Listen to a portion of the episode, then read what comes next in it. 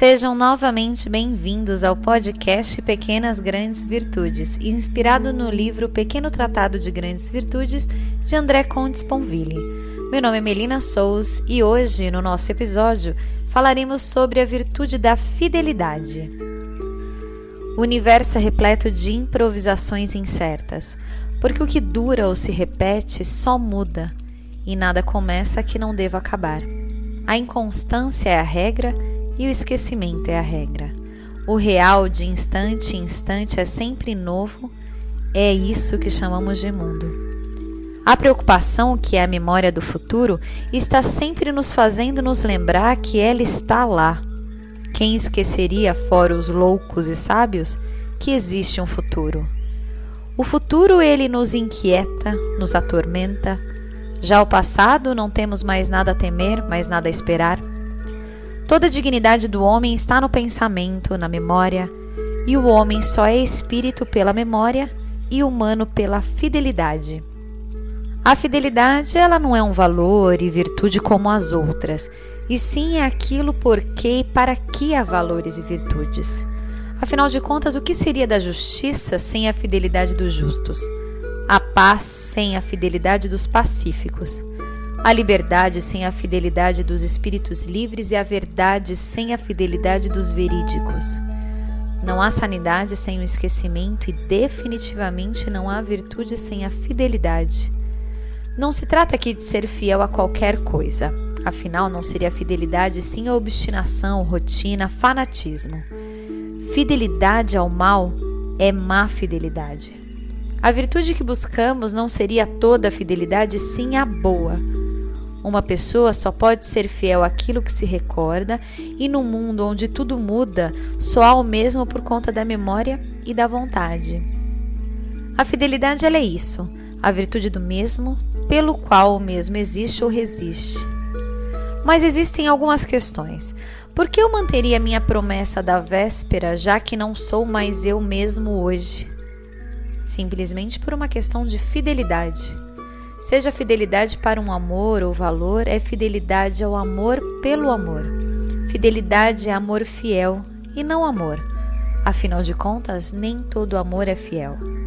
Existe uma fidelidade ao pensamento, que é óbvio, já que não se pensa qualquer coisa, porque se fosse qualquer coisa não seria pensar.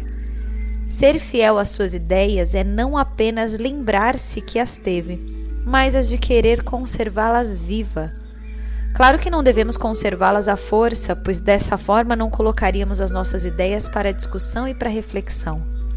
Ser fiel mais aos seus pensamentos do que para a verdade seria ser infiel ao pensamento como tal. Fidelidade à verdade antes de mais nada, mesmo que não seja a sua verdade. É aí que fidelidade se diferencia de fé e de fanatismo. Ser fiel ao pensamento não é se recusar a mudar de ideia que seria dogmatismo, nem considerá-las como absoluto, fanatismo. É recusar mudar de ideia sem razões fortes palpáveis apenas por serem as suas ideias. Em nome do que somos ou tentamos ser virtuosos? Em nome da fidelidade. A civilização é mais coerente que a barbárie e generosidade é mais coerente que a avareza.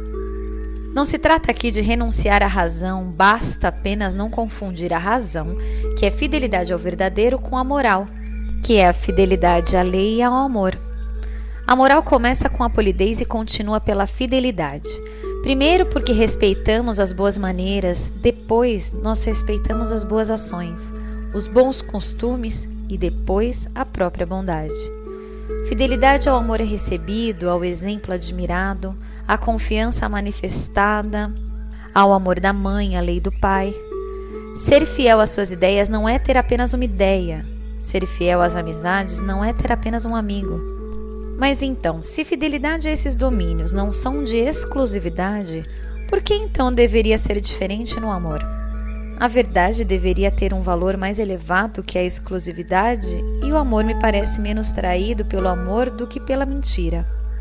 O casal ele só continua sendo casal por essa fidelidade ao amor recebido e dado, ao amor partilhado, às lembranças, ao reconhecimento deste amor. A fidelidade é o amor conservado ao que aconteceu, O amor ao amor, o amor presente e o amor voluntário. Como eu poderia te jurar que sempre te amarei e que não amarei outra pessoa? Quem pode jurar esses sentimentos? E quando não há mais amor, por que manter a ficção? Os encargos, as exigências do amor, por que então deveríamos, para amar o presente, trair o passado? Por que ao invés de juro te amar para sempre, não poderíamos dizer eu juro não que sempre te amarei, mas que sempre permanecerei fiel a este amor que vivemos. Ama-me enquanto me desejares, meu amor, mas não nos esqueça. No próximo episódio falaremos sobre a prudência. Um beijo no coração de cada um de vocês. Até mais!